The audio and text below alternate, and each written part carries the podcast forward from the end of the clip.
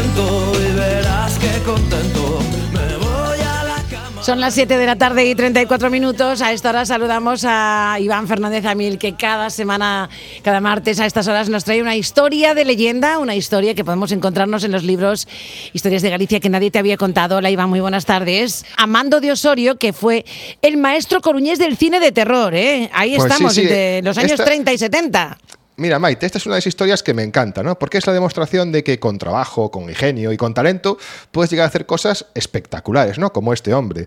Eh, Amando de Osorio Rodríguez nacía en la calle Real de Coruña en el año 1918. Y claro, vivía al lado del Cine París, en un lugar pues, que acabó marcando su infancia porque iba allí con frecuencia para ver cine mudo.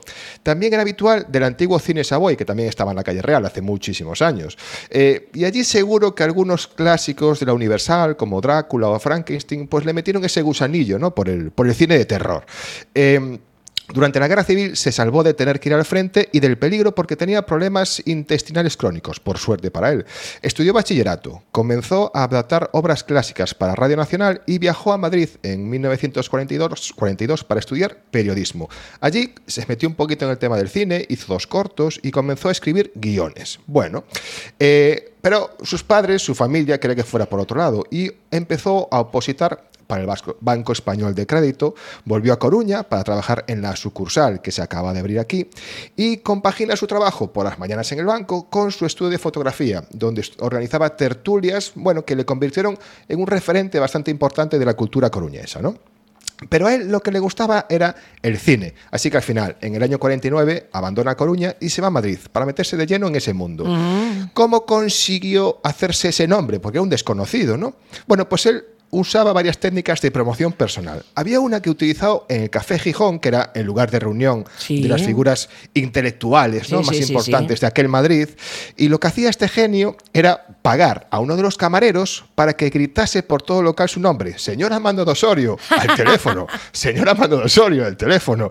Y como lo hacía todos los días, en pocas semanas, el todo el señor mundo, todo el mundo Osorio... que, que ya sabía quién Claro. era el señor Amando de Osorio. Ya, er- ya era famoso, claro, en pocas semanas. En el año 50, bueno, en la década de los 50, escribió varios guiones que le dieron bastante fama, pero él quería dirigir porque decía que sus ideas las estropeaban los directores, ¿no? Rodó varias películas sin pena ni gloria hasta que consiguió el dinero para rodar Atención al título. Malenka, la sobrina del vampiro. La sobrina, ¿eh?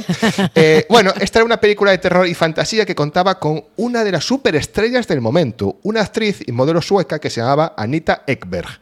Esta película fue rodada en inglés y fue un éxito comercial brutal, llegando a vender más de 500.000 entradas solo en España, imagínate.